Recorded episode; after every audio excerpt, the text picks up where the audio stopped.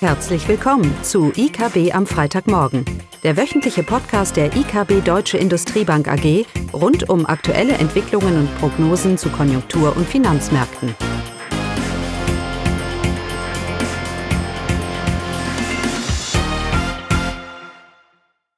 Herzlich willkommen zum IKB am Freitagmorgen, heute mit Eugenie Wiebe. Heute stehen im Fokus die Konjunkturupdates für UK und auch die Neuigkeiten bezüglich Brexit. Dann gehen wir auf den wirtschaftlichen Ausblick für die Eurozone und für Deutschland und anschließend gibt es ein Update für die Konjunkturdaten aus den USA. Ja, auch diese Woche wie in den Wochen davor drehte sich alles um Brexit-Verhandlungen und Abstimmungen. Äh, kurze Zusammenfassung zur Erinnerung. Nachdem letzte Woche alle acht äh, von May vorgeschlagenen Brexit-Alternativen abgelehnt worden sind, gab es Anfang dieser Woche am Montag erneut Abstimmungen. Diesmal standen zur Wahl vier Vorschläge und wieder mal konnte das Unterhaus sich auf keine der Alternativen einigen. Man merkt aber, dass die Angst um äh, einen No-Deal-Brexit in Großbritannien äh, doch sehr groß ist. Ähm, die Premierministerin May hat sich gezwungen äh, gefühlt, sich auch an die Position ähm, zuzuwenden, um eine gemeinsame Lösung zu finden. Am Mittwochabend wurde dann mit einer sehr knappen Mehrheit nur mit einer Stimme mehr ein Gesetz verabschiedet, der eine Brexit-Verlängerung jetzt wahrscheinlich zum, bis zum 22. Mai reichen will. Dem Gesetz muss aber noch das Oberhaus zustimmen und wenn das passiert, ähm, sollte dieser Vorschlag dann auf dem EU-Sondergipfel am 10. April diskutiert werden. Ja, die Unsicherheiten der Brexit-Verhandlungen finden ihre Niederschlag auch in den BIP-Zahlen wieder. Letzte Woche war die zweite Schätzung ähm, für das BIP für das vierte Quartal veröffentlicht und ähm, die wurde auch die erste Schätzung wurde bestätigt. Also in Großbritannien war die Wirtschaft mehr, nur mit 0,2 Prozent gewachsen. Ähm, Im Vergleich dazu ist die Wirtschaft im Vorquartal um 0,7 Prozent gewachsen. Hier spiegeln sich vor allem die Unsicherheiten bei den Unternehmern wider, die sich mit ihren Investitionen zurückhalten. Die Investitionen sind um 3,7 Prozent im Vergleich zum Vorjahresquartal zurückgegangen. Die Autobauer und die Stahlindustrie ähm, haben auch ihre Produktion zurückgefahren. Insgesamt kommt ein BIP-Wachstum von 1,4 Prozent für das Gesamtjahr zusammen. Ähm, es sind auch ähm, Daten zum Verbrauchervertrauen für März veröffentlicht worden. Die sind, die zeigen sich stabil. Der Index liegt ähm, in etwa auf dem Niveau der vergangenen vier Monate und gestützt wird das Konsumklima vor allem durch die starke Verfassung des Arbeitsmarktes. Ähm, es gab auch eine positive Überraschung bei den veröffentlichten PMI-Daten für das verarbeitende Gewerbe, denn der Index verzeichnete im März einen kräftigen Anstieg. Äh, der Index stieg von 52,1 äh, Punkten im Februar auf 55,1 Punkte im März und somit ist es der höchste Stand seit 13 Monaten. Aber äh, auch wenn das zuerst ähm, als positives Zeichen gedeutet werden kann, äh, muss man sagen, dass hier sich vor allem wiederum die Unsicherheiten der Unternehmen widerspiegeln, da laut Market äh, der Anstieg vor allem durch den kräftigen Aufbau der Lagerbestände zustande kommt.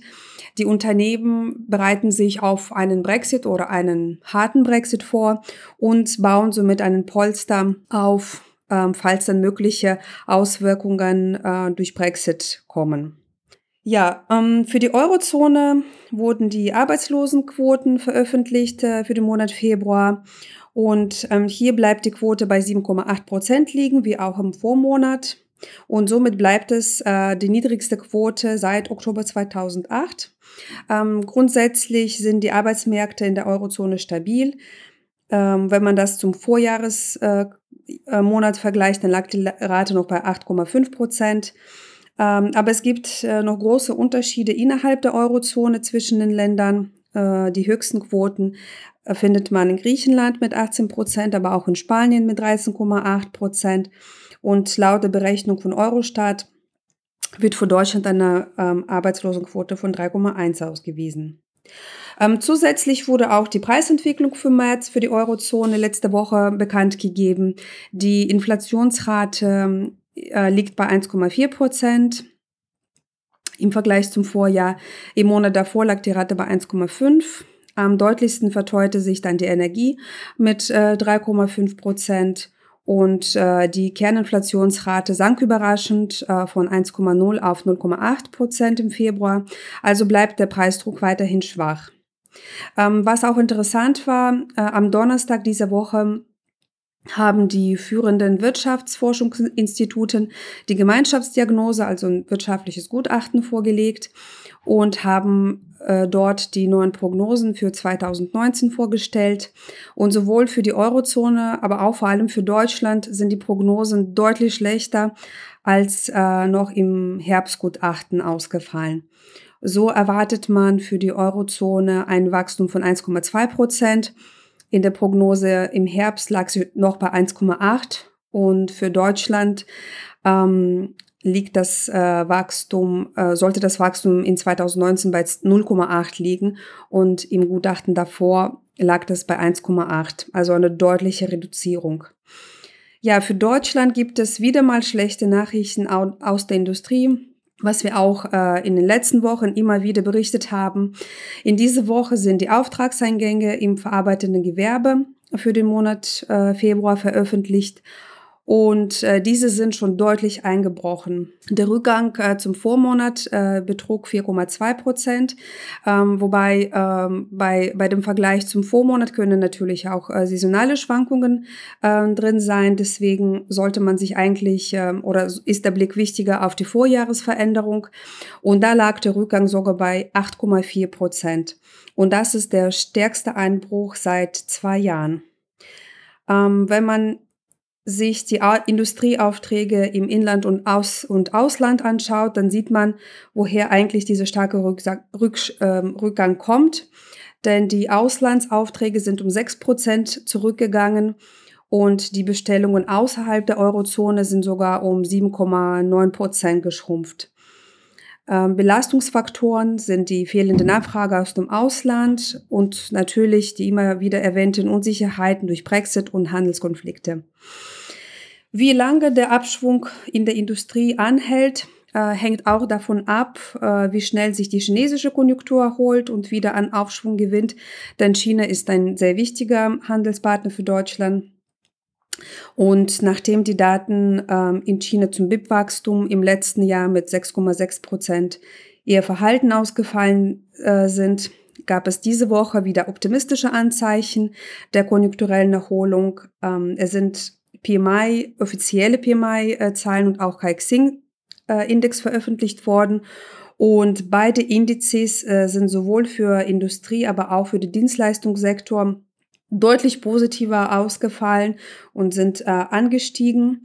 Äh, man sieht, dass die chinesische Regierung eben mit Stimulierungsmaßnahmen versucht, die Konjunkturdynamik aufrechtzuerhalten, ähm, aber auch die Unsicherheiten durch den Handelskonflikt zu den USA äh, soll durch den möglichen Handelsabkommen äh, für die nächsten Monate, äh, der in den nächsten Monaten kommen soll, dann deutlich reduziert werden.